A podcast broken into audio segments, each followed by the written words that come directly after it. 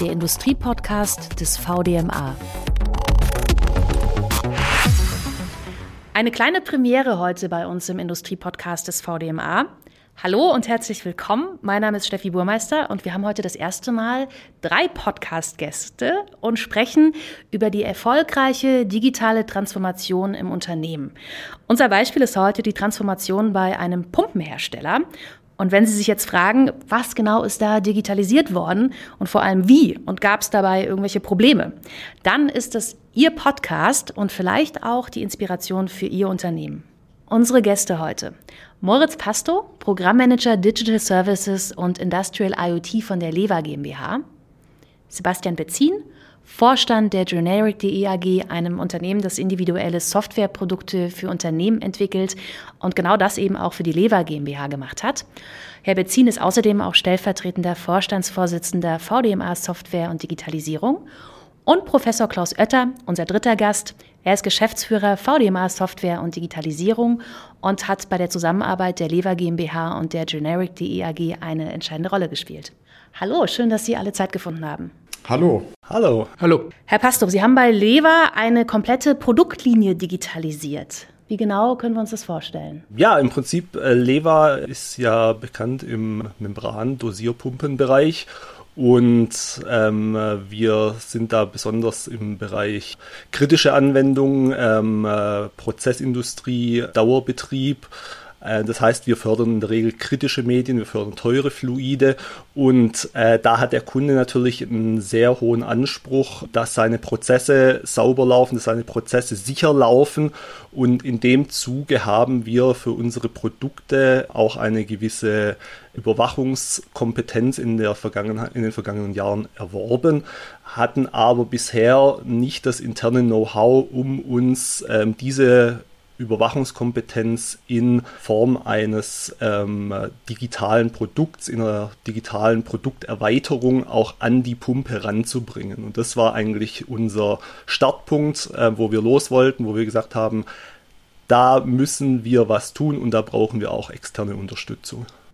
Gab es denn einen konkreten Auslöser? Also haben Sie bestimmte Ziele bei Lever verfolgt? Gab es einen Moment, wo Sie gesagt haben, okay, jetzt wollen wir uns aufmachen in Richtung Digitalisierung? Also wir hatten natürlich schon eine gewisse Kompetenz im Bereich Prozessüberwachung. Wir wissen relativ gut, was in unserer Pumpe passiert und wir haben in der Vergangenheit auch dieses ganze Thema Condition Monitoring schon mit einer Lösung bedacht gehabt. Die war inzwischen natürlich aus der Zeit gefallen ein wenig und auch mit modernen IT-Systemen nicht mehr wirklich vereinbar, so dass wir zumindest das inhaltliche Know-how schon hatten und wir hatten dann auch beschlossen, dieses inhaltliche Know-how, das müssen wir eigentlich auch in Form als Leistung, als Produkt dem Kunden zugänglich machen. Und da haben wir eben festgestellt, wir brauchen dafür eine Plattform und das war dann auch der Auslöser zu sagen, okay, wir wollen uns jetzt mit modernen Technologien auseinandersetzen, wir wollen uns mit Industrie 4.0 auseinandersetzen, wir wollen uns mit dem Konzept der smarten Fabrik auseinandersetzen und uns letztendlich so positionieren, dass wir als Komponentenlieferant, als Pumpenlieferant, als Anlagenlieferant Teil der smarten Fabrik beim Kunden werden können. Und da kommt jetzt der VDMA ins Spiel, Professor Oetter. Sie haben zwischen äh, Lever und Generic äh, vermittelt. Wie genau ist das abgelaufen? Genau, ich hatte Kontakt äh, zu Lever ähm, und wir hatten uns unterhalten über die aktuelle Digitalisierung und was geht in, im Punkt der Industrie 4.0. Und ähm, haben gesagt, okay, da muss was passieren. Und ich habe Lever viele Firmen genannt, die digitalisieren können. Ne? Und die auch zu dem zu der Firma passen. Das ist ja auch immer so eine Geschichte. Es muss ja auch äh, von der Kultur passen, von der Größe passen. Ne? Also äh, wenn man da jetzt einen Dinosaurier drauf loslässt, ist das immer ein Problem. Äh, und ja, dann habe ich ein paar Firmen genannt und habe gesagt, so, setzt euch mal mit den Firmen zusammen, redet mit denen und dann schaut mal, mit welchen diesen Firmen ihr gut könnt. Und dann fangt das Projekt an. Das waren die Anfänge und die sind jetzt auch schon eine Weile her. Ähm, und äh, ich habe aber das Gefühl, äh, dass danach die Gespräche super angelaufen sind. Sie haben sich ja dann durchgesetzt, Herr Berzin. Wie haben Sie das gemacht? Ja, das kann ich Ihnen gar nicht so genau sagen, ähm, weil wir die Entscheidungskriterien bei Lever intern auch nicht kannten. Ähm, das war für uns auch gar nicht wichtig. Was für uns wichtig war, dass wir das Projekt von Anfang an extrem spannend fanden. Ähm, der Herr Pastor hatte schon erwähnt, ähm, Lever hatte eine sehr, sehr gute inhaltliche Kompetenz. Ähm, wir erleben oft Projekte, wo man was digitalisieren möchte oder will, aber hat noch gar keine klare Vision oder noch keine klare Vorstellung, was da eigentlich entstehen soll. Und das war hier anders. Und mit dieser Vision sind wir dann ja, auf den technischen Zug aufgesprungen und haben eben genau diese äh, Kompetenz der modernen Softwareentwicklung und modernen IT-Systeme mit reingebracht und zusammen haben wir dann ein Projekt draus gedreht. Wenn wir jetzt äh, zur technischen Seite mal kommen, was waren da die größten Herausforderungen bei der technischen Umsetzung? Ja, technologisch war das schon ziemlich anspruchsvoll und ähm, hat natürlich auch die Umsetzung beeinflusst. Ähm, wir haben es hier nicht nur mit ein paar Sensorwerten zu tun, sondern hier geht es darum, eben ähm, ja, analoge Sensorwerte abzugreifen. Und da reden wir im Millisekundenbereich von verschiedenen Sensoren. Also uns, bei uns ist es so, dass hier eben zigtausend äh, Sensorwerte pro Sekunde anfallen und die müssen sauber verarbeitet werden.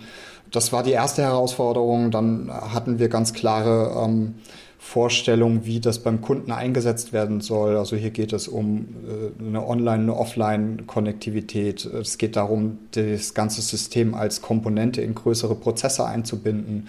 Äh, hier ist das Schlagwort OPC-UA-Konnektivität.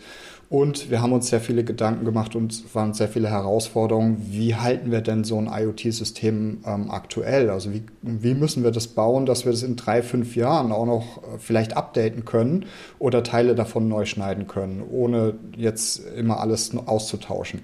Und das waren so die, die Schwierigkeiten, die wir ganz am Anfang hatten und für die wir dann zusammen Konzepte entwickelt haben. Welche Probleme gab es äh, auf Seiten des Unternehmens bei Ihnen, Herr Pastor? Ja, also was der Herr Bezin schon richtig erwähnt, ähm, die technologischen Hürden waren natürlich zum einen relativ hoch. Unsere Pumpen stehen meistens in explosionsgeschützten Bereichen. Das heißt, die Zugänglichkeit ist nicht gewährt. Ich habe hohe Ansprüche an die Hardware. Das heißt, wir mussten sowohl in der Hardwareauswahl als auch in der Softwarearchitektur, Stichwort Internetkonnektivität oder nicht, da schon ein paar Runden drehen, bis wir da ähm, Lösungen gefunden haben. Für uns als Leva war natürlich die große Herausforderung, hier in ein agiles Softwareentwicklungsprojekt einzusteigen weil wir sind aus 70 Jahre Maschinenbau kommend es gewohnt, klassische Entwicklungsprojekte über ein Lastenheft, das dann in ein Pflichtenheft überführt wird, zu arbeiten und dieses Pflichtenheft wird dann abgearbeitet, es wird abgenommen, das Produkt und dann wird das Produkt auf den Markt gebracht und durchläuft dann dort seinen Produktlebenszyklus. In der agilen Entwicklung läuft es natürlich anders. In einem agilen Produkt bin ich quasi nie am Ende angekommen. Und das ist auch erstmal ein Mindset, das man irgendwie transportieren muss. Und das war auch mitunter ein, ein Entscheidungskriterium, äh, warum wir am Schluss mit Generic zusammengekommen sind, weil Generic uns eben nicht nur Softwareentwicklung angeboten hat, sondern eben auch dieses agile Coaching. Und das war was, was wir an der Stelle auch gebraucht haben, weil wir einfach sowohl auf operativer Ebene als auch auf Management-Ebene erstmal mit dieser Arbeitsmethode vertraut werden mussten. Wir haben uns auch coachen lassen für diese Methodik, einfach damit sowohl im Management als auch dann auf Projektebene alle Beteiligten wussten, was wird erwartet, was ist zu leisten, was können wir leisten. Und da hat Generic dann eben aus der Erfahrung der agilen Projektentwicklung auch sehr viel Input auf allen Ebenen mitgegeben. Und das war für uns auch ganz entscheidend, einfach nicht nur eine Softwareentwicklung zu kaufen, sondern eben auch den kompletten Arbeitsprozess mit erlernen zu können. Ja, ich glaube, was Sie ansprechen, ist, ist eine grundsätzliche Problematik. Neue Technologien äh, bedingen oft auch eine ganz andere Arbeitsweise. Technologien ändern sich schnell.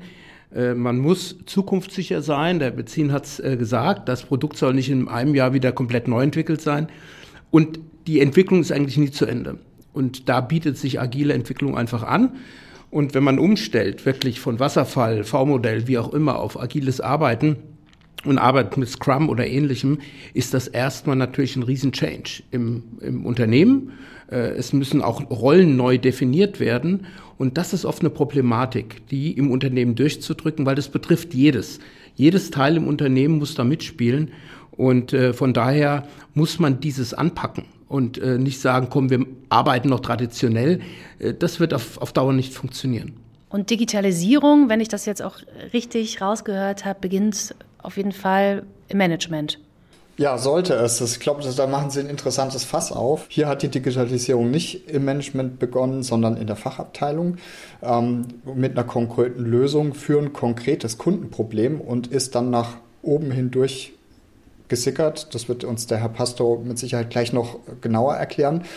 Aus meiner Sicht ist es allerdings so, ähm, dass Digitalisierung eigentlich im Management beginnen sollte. Wir können uns dann mal kurz fragen, was ist Digitalisierung überhaupt? Und ich würde da mal ähm, zwei Bereiche unterscheiden. Das eine ist die Digitalisierung nach außen, also immer dann, wenn es darum geht, neue Geschäftsmodelle zu entwickeln, eben Prozesse zu digitalisieren, die mehr Kundennutzen stiften. Und das andere ist dann das bessere Arbeiten nach innen, also Effizienz, Produktivität, Kontrolle, digitale Systeme zu schaffen, um Kollaboration auch zu fördern und Prozesse effizienter zu machen. Und hier haben wir mit, dem, mit der Digitalisierung nach außen begonnen. Für beides braucht es aber ein Gesamtkonzept und ähm, das sollte meiner Meinung nach im Management starten. Mit einer klaren Vision und einem Konzept und einem Weg. Jetzt äh, war es bei Ihnen eben nicht so. Herr Pasto, bei Ihnen im Unternehmen, wie haben Sie es dann trotzdem geschafft, auch das Management mitzureißen und die Kultur im Unternehmen zu verändern und das Mindset dann auch einmal komplett äh, auf links zu drehen? Also wir hatten natürlich den Vorteil im Unternehmen, dass wir sehr stark über Fachprojekte in das Thema Digitalisierung reingedrückt haben. Wir hatten zum einen das ganze Thema äh, Pumpenüberwachung, wo wir auch sehr gute Entwicklungsingenieure schon haben, die da einfach in der Vergangenheit auch ein einen Wissensfundus aufgebaut haben, von dem wir heute noch im Projekt zehren. Andererseits haben wir natürlich auch in den internen Prozessen einen zunehmenden Digitalisierungsdruck entwickelt. Wir haben das Thema papierlose Fertigung, Prozesseffizienz, Verwaltungseffizienz im Unternehmen. Und da kamen aus allen Richtungen eigentlich immer wieder Anforderungen, auch kleinere, größere Projekte, und so ist letztendlich die Digitalisierung bei uns vor allem durch einzelne Leuchtturmprojekte zunächst entstanden. Wir haben uns dann so ein bisschen organisiert, wir haben uns auch strukturell dann irgendwann zusammengefunden, um die Digitalisierung dann auch zu institutionalisieren, haben dann auch den Bereich Strategie um das Thema Digitalisierung erweitert um so auch quasi im Organigramm, in der Organisation einen definierten Bereich dafür zu finden und haben da dann auch das Management mit im Boot gehabt. Weil am Ende des Tages, ohne das Management ähm, funktioniert es nicht. Ich muss am Ende des Tages Ressourcen und Budgets irgendwo beschaffen und spätestens dann ist eine Managemententscheidung unabdinglich. Natürlich geht es vermutlich ein bisschen einfacher, vermutlich auch ein bisschen reibungsfreier, wenn es eine Top-Down-Strategie gibt, aber auch andersrum findet man zum Ziel. Von welcher Zeitspanne reden wir hier eigentlich? Also wie lange hat das Ganze gedauert? Das ist eine gute Frage. Wann sind wir zusammengekommen? Ich glaube 2019. 2019 haben wir angefangen, auch in mehreren Projekten dann gleichzeitig, wir sowohl die digitale Pumpe als auch das Thema Kundenportal als auch das Thema IoT-Plattform als Infrastrukturkomponente im Hintergrund in Angriff genommen und dann auch diese drei Projekte gleichzeitig entwickelt über die letzten zwei Jahre und dann auch zusammengeführt in ein großes Digitalisierungsprojekt, nachdem die Projekte alle über ihren Proof-of-Concept-Status hinausgewachsen waren. Mhm. Also ist jetzt nichts wirklich was über Nacht passiert, ne? sondern es dauert schon ein bisschen, auch wenn es jetzt ja nicht so lange her ist. Ja, das einerseits schon, aber andererseits, wenn man sich mal so Entwicklungszyklen gerade im Maschinen- und Anlagenbau anschaut, sind zwei Jahre für eine Entwicklung nicht viel. Im Gegenteil, das ist sogar extrem schnell. Und was war Ihrer Meinung nach, Herr Bezin und auch Herr Pasto, dann das Erfolgsgeheimnis? Also warum ist das Projekt geglückt und wie kann es dann bei anderen vielleicht auch glücken? Also ich, ich möchte hier nochmal auf das, auf das Projekt eingehen. Was hier natürlich extrem ähm, hilfreich war, war die geballte Fachkompetenz, die, also die inhaltliche Fachkompetenz, ähm, die eben Lever hier mit in das Projekt eingebracht hat. Und wir haben tatsächlich ein gemischtes Team gehabt aus Pumpeningenieuren und Softwareentwicklern, die sich auf Fachebene sehr eng ausgetauscht haben. Und nur so, das war eines der Erfolgsrezepte, nur so konnten wir dieses Thema richtig gut umsetzen und am Ende dann auch einen Mehrwert erzeugen, den den Kunden überzeugt. Ähm, das war ein Thema. Das zweite war ähm, die Offenheit, was Neues auszuprobieren. Auch das war nicht ist nicht immer so. Es gibt sehr viele Vorbehalte ähm, gegen auch agile Entwicklungen. Da müssen wir ähm, dagegen arbeiten, gegen diese Vorbehalte. Und das kann man am besten ähm, Learning by Doing machen und durch ein erfolgreiches Projekt. Ähm, und da müssen aber auch alle Beteiligten mitziehen und mitwollen. Und dieses Wollen war hier deutlich zu spüren. Und der dritte Punkt, wir hatten natürlich auch die Unterstützung von leverseitigen Management, ähm, die dem Ganzen grünes Licht gegeben haben und hier auch diesen Ballon, am Anfang den Versuchsballon begleitet haben und auch unterstützt. Professor Oetter? Ja, die Thematik, dass man, sagen wir mal, dass die Tradition, ne, also dieses klassische Engineering, verbindet mit Digitalisierungskompetenz, das ist überhaupt ein, der Schlüssel. Und das ist ein Schlüssel für viele Branchen und äh, gerade im Maschinenbau, das ist ein Paradebeispiel dafür. Ne? Also man holt sich ein Digitalisierungshaus rein, was digitalisieren kann, aber die Fachkompetenz, um was es geht, die ist im Haus und die ist in vielen Bereichen vorhanden. Und wenn man jetzt das auch noch schafft, und ich glaube in diesem Projekt, das ist äh, natürlich vorbildlich dafür, hat man es geschafft, dass die beiden miteinander reden. Also die, die das Wissen haben und die, die das Ganze digitalisieren. Und das ist natürlich ein, ganz, ganz äh, tolles äh, Projekt und damit auch ein großer Erfolgsfall und Glücksfall. Äh, wenn man das noch weiterspinnt, ne, der Kollege hat gerade geredet äh, von IT-Plattformen Kundenportal. Daran sieht man auch schon, dass aus einem digitalen Produkt Mehrwertdienste entstehen können, die auf einmal viel, viel mehr können und viel, viel mehr machen als nur das eigentliche Produkt. Und das sind die Dinge, die man sich entwickeln lassen muss. Und darum ist es genau richtig, dass man sagt, so ein Projekt läuft eigentlich eine ganze Zeit lang und ist nie zu Ende, weil das Produkt wird sich immer weiterentwickeln und man wird sehen, und da bin ich mir ziemlich sicher, äh, dass Lever auch immer wieder neue Ideen hat, wie sie das Produkt noch weiter ergänzen kann. Aber Herr Pastor, vielleicht haben Sie noch was zu ergänzen. Was glauben Sie, warum hat es bei Ihnen so gut äh, funktioniert?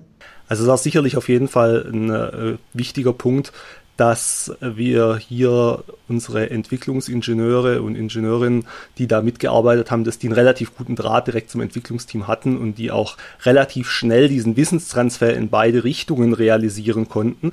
Aber was, glaube ich, auch ziemlich spannend ist und auch für eine allgemeine Akzeptanz für dieses Produkt und auch das Drumrum, nämlich die begleitenden Services gesorgt hat, ist das, was, was der Herr Oetter gerade schon angedeutet hat, dass wir hier auch in der Firma in die Breite gegangen sind. Wir haben jetzt ein permanentes Team aufgestellt. Das besteht nicht nur aus Entwicklungsingenieuren und Ingenieurinnen, sondern wir haben jetzt auch eine Produktmanagerin im Team. Wir haben auch jemanden aus dem Vertrieb im Team. Das heißt, wir haben dieses Produktportfolio aus ähm, äh, Systemüberwachung, aus Kundenportal, wo der Kunde dann auch Informationen zum Produkt holen kann ähm, haben wir so zusammengeführt, dass wir einfach aus Technologie Produkte und Services machen. Das heißt, wir machen hier auch verkaufbare, verwertbare, nutzenstiftende Leistungen und diesen Transfer haben wir jetzt hier auch durch diese Teamstruktur, durch dieses interdisziplinäre Team realisiert. Und auf dieser Ebene entwickeln wir auch weiter. Wir tragen dieses Produktportfolio jetzt zum Kunden, diskutieren da auch mit dem Kunden, beziehen den Kunden sehr stark auch in die Entwicklung, ins Anforderungsmanagement ein und so haben wir auch diesen Fluss in der Entwicklung. Wir kriegen eigentlich kontinuierlich neue Anforderungen. Wir ähm, verwenden sehr viel Zeit und Energie auf Anforderungsmanagement, auf Strukturierung von Anforderungen, auf Formulierung von Anforderungen. Und so ist diese Produktlinie nachher auch ähm, was den Mehrwert angeht, relativ schön gewachsen von einer reinen Technologiebetrachtung hin zu einer ganz einheitlichen Produkt-Service-Betrachtung. Genau, hier ergänzend noch, ähm, ein wesentlicher Erfolgsfaktor aus meiner Sicht ähm, war hier die klare Vision. Also der, der klare Mehrwertgedanken am Anfang, ähm, was kann ich meinem Kunden eigentlich bieten, um ähm, ihm weiterzuhelfen, um seine Probleme zu lösen und diese klare Vision wurde eben auch in das Entwicklungsteam mit reingetragen und äh, man kann nicht einfach nur sagen, wir, wir machen ein bisschen Softwareentwicklung jetzt agil.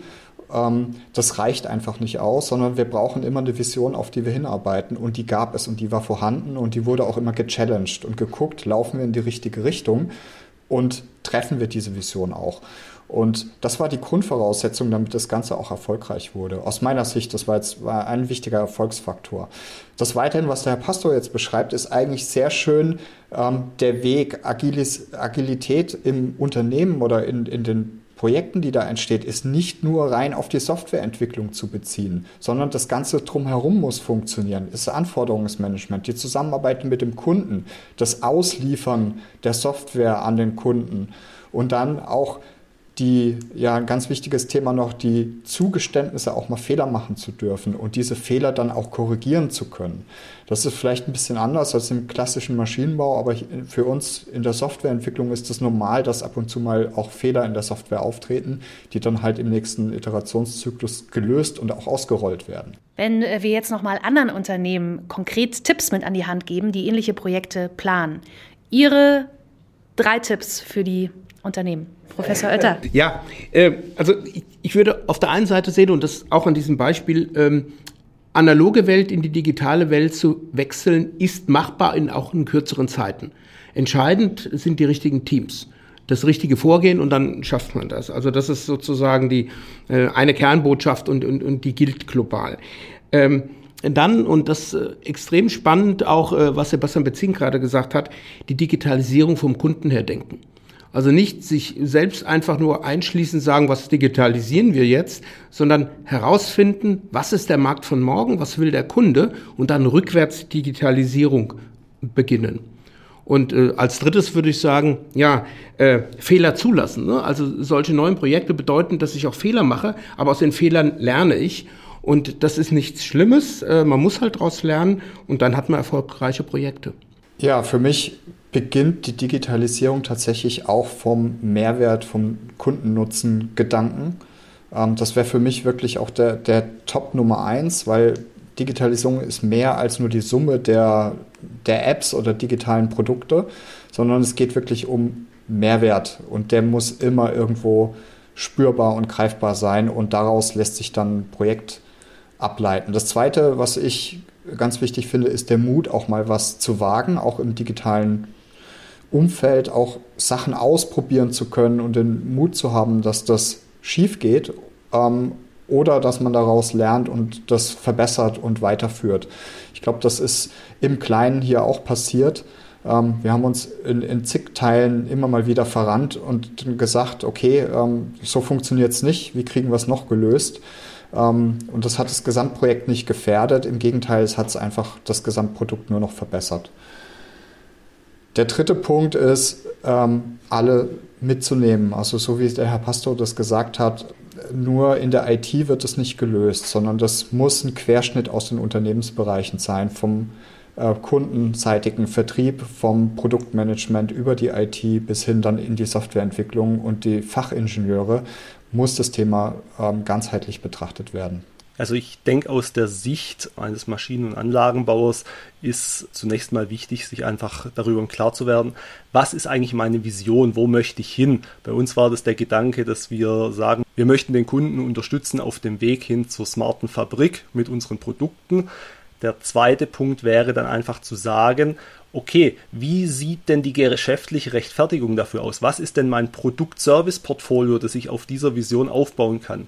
Und der dritte Punkt ist dann eben, sowohl intern als auch extern die Ressourcen zusammenzuführen, um dieses Produkt-Service-Portfolio zu realisieren. So sind wir im Wesentlichen vorgegangen und so sind wir jetzt auch durchaus gut vorangekommen und haben auch ein Produkt-Service-Portfolio auf den Markt gebracht, mit dem wir jetzt auch arbeiten. Um die erfolgreiche Digitalisierung im Maschinen- und Anlagenbau ging es heute hier bei uns im Podcast und wie der VDMA dabei vermittelt bzw. unterstützt. Wenn Sie dazu Fragen haben oder mehr Informationen benötigen, dann melden Sie sich gerne beim VDMA oder schauen Sie auf der VDMA Homepage unter Digitalisierung und Industrie 4.0 vorbei. Schön, dass Sie, liebe Zuhörerinnen und Zuhörer, heute dabei waren. Und vielen Dank natürlich auch an unsere Gäste, an Moritz Pasto, Programmmanager Digital Services und Industrial IoT von der Lever GmbH. Sebastian Bezin, Vorstand der Generic.de AG und stellvertretender Vorstandsvorsitzender VDMA Software und Digitalisierung. Und Professor Klaus Oetter, Geschäftsführer im VDMA Software und Digitalisierung. Vielen Dank. Dankeschön. Dankeschön. Tschüss. Und abonnieren Sie gerne auch den Industriepodcast des VDMA auf Spotify oder Apple Podcast. Der Industriepodcast des VDMA.